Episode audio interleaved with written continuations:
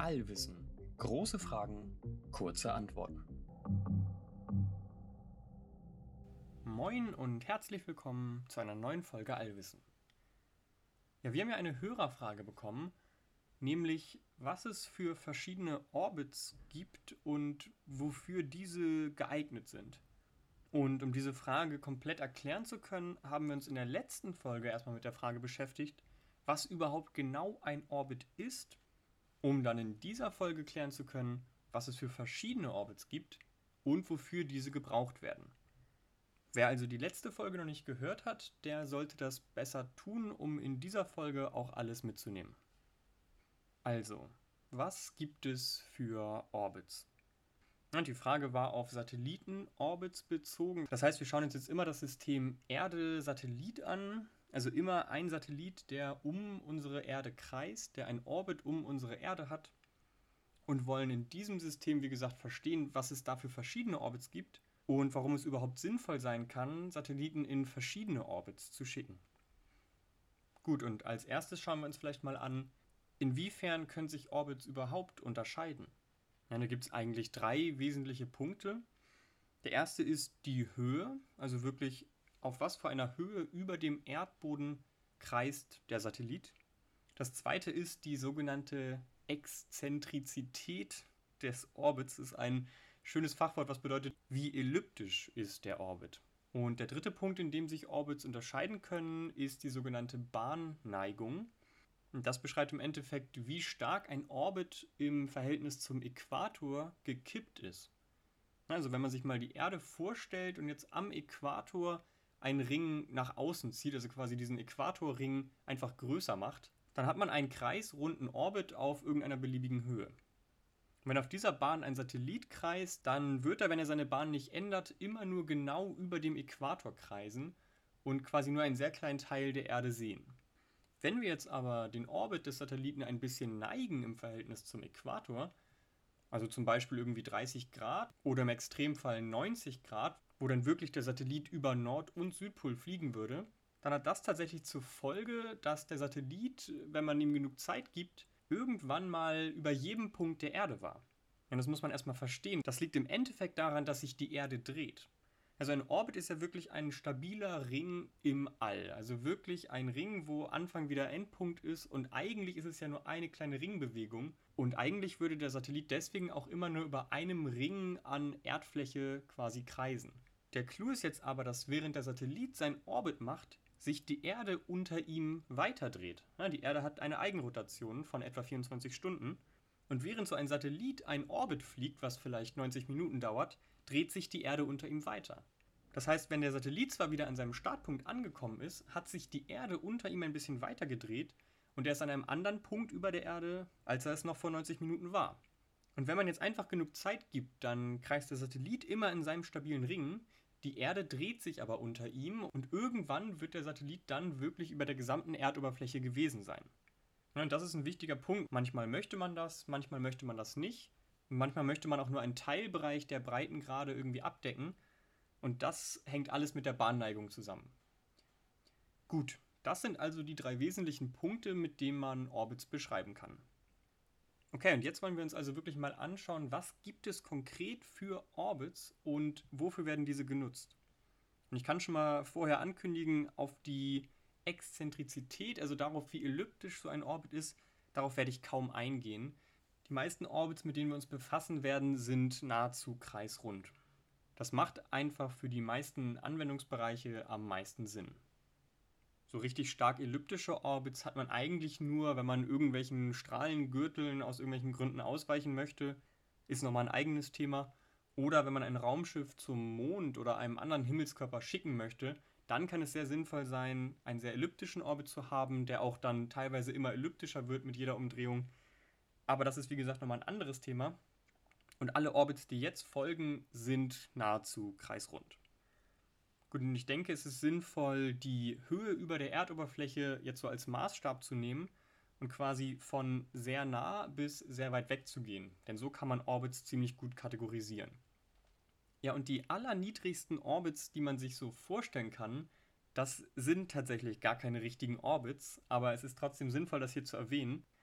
Das sind sogenannte Suborbits und die sind in der letzten Zeit vor allem durch Weltraumtourismus bekannt geworden.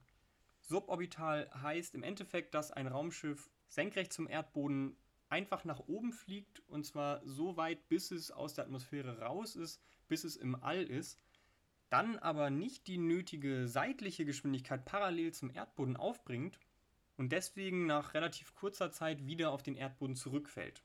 Es wird kein Orbit erreicht und deswegen spricht man von suborbital.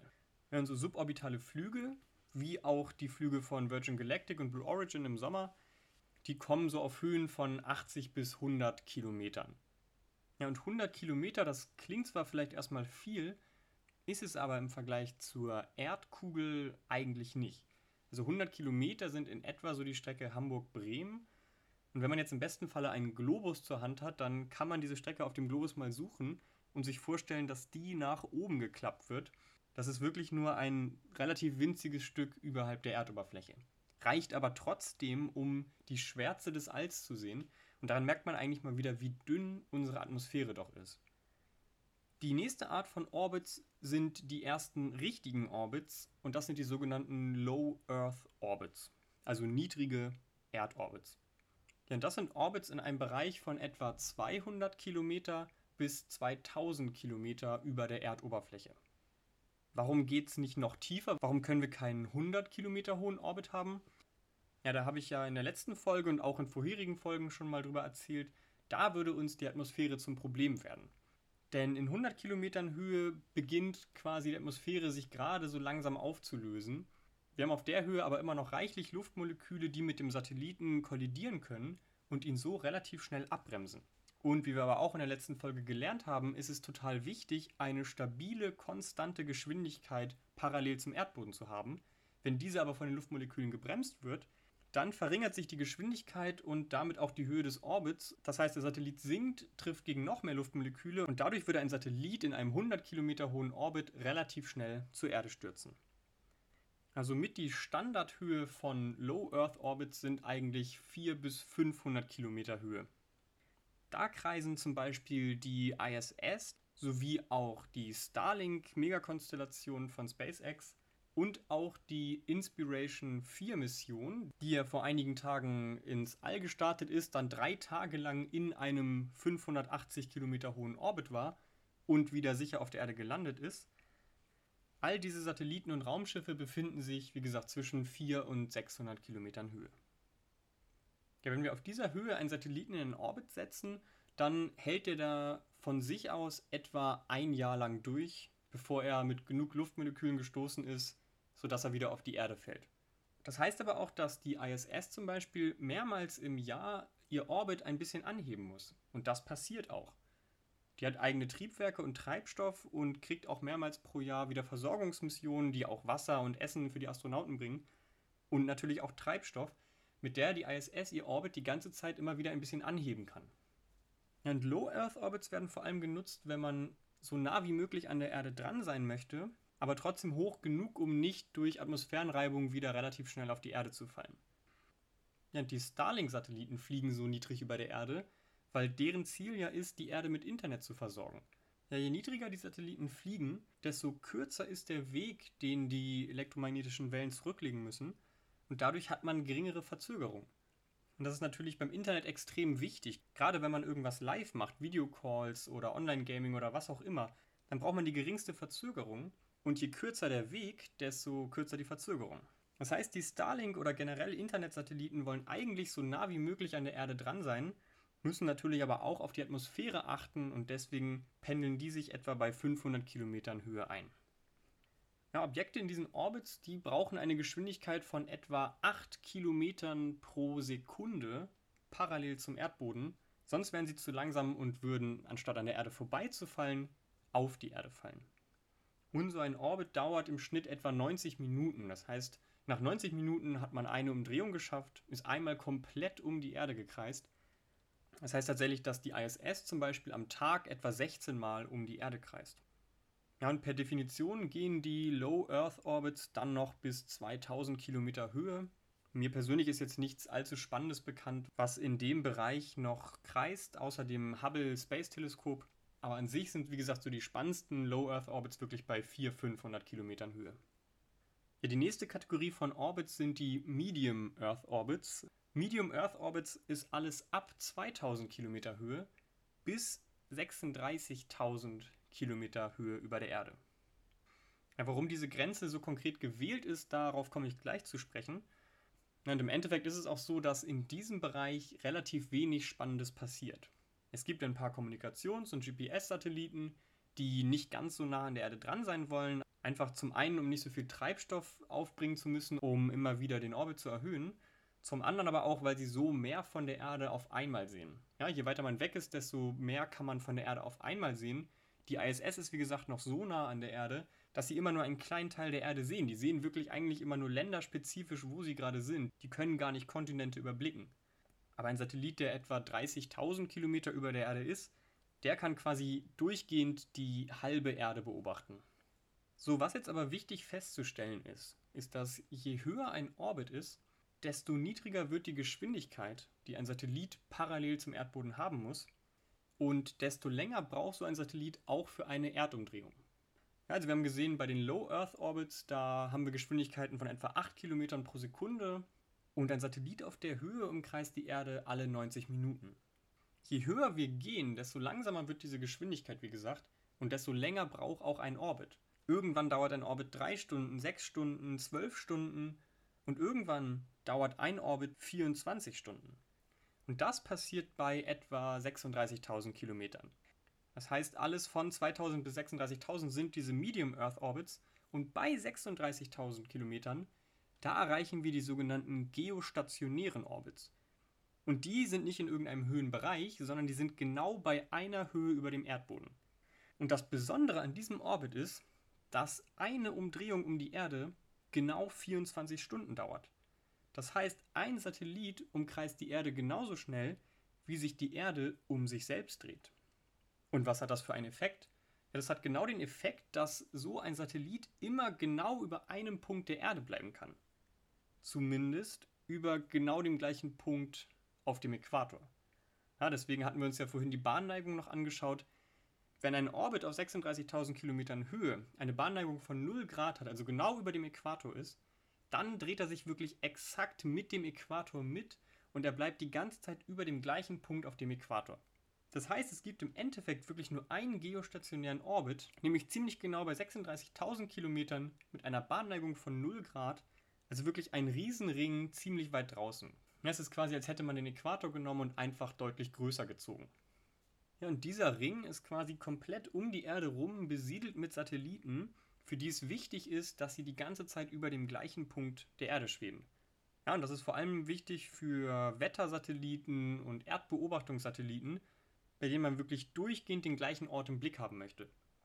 Ja, und das funktioniert eigentlich mit fast allen Orten der Welt. Also auch Deutschland können wir mit einem geostationären Satelliten ziemlich gut beobachten.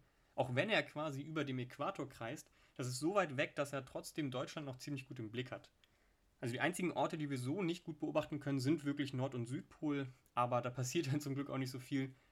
Aber bis zu einem ziemlich hohen Breitengrad können wir so alles ziemlich gut beobachten. Okay, wenn wir jetzt noch ein bisschen weiter gehen, dann kommt als erstes ein sogenannter Friedhofsorbit.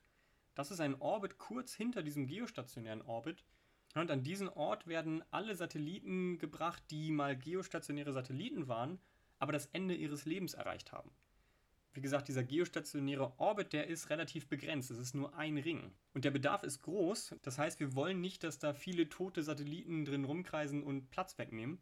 Also sobald zum Beispiel ein Wettersatellit äh, ans Ende seines Lebens kommt und man weiß, er hat jetzt auch nicht mehr viel Treibstoff und die Elektronik gibt nach, dann wird er wirklich einfach ein bisschen weiter nach außen geschoben, macht Platz für einen neuen Satelliten. Ja, das heißt, ein paar Kilometer hinter diesem geostationären Orbit haben wir wirklich diesen sogenannten Friedhofsorbit mit vielen kaputten und ausrangierten Satelliten. Ja, und das war es schon fast mit spannenden Orbits, wenn wir einfach immer und immer höher gehen. Alles, was noch nach dem geostationären Orbit kommt, wird als supersynchroner Orbit bezeichnet, heißt im Endeffekt aber nur, dass ein Satellit, der sich auf so einem Orbit befindet, langsamer um die Erde kreist, als die Erde sich um sich selbst dreht. Ja, und das waren so gut wie alle spannenden Orbits, die es so gibt, zumindest wenn man nach Höhe geht. Es gibt noch zwei erwähnenswerte Orbits. Zum einen gibt es sogenannte polare Orbits.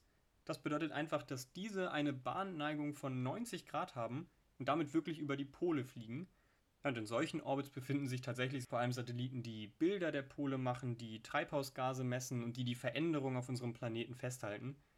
Und die letzte Art von Orbit, die noch ganz spannend ist, ist ein sogenannter sonnensynchroner Orbit. Ja, und ein Satellit in einem sonnensynchronen Orbit kreist genau so um die Erde, dass er immer einen Punkt der Erde genau dann beobachtet, wenn die Sonne ihren Höchststand hat. Wie genau dieser Orbit aussehen muss, das würde jetzt hier den Rahmen sprengen. Das heißt, das müsst ihr mir erstmal glauben, das kriegt man hin und dann schafft man es wirklich, dass ein Satellit immer am Sonnenhöchststand einen Punkt beobachtet.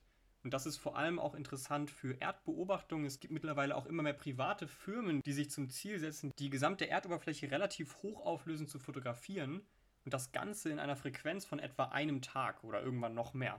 Das heißt, wir haben tagesaktuelle, hochauflösende Fotos von jedem Punkt der Erde.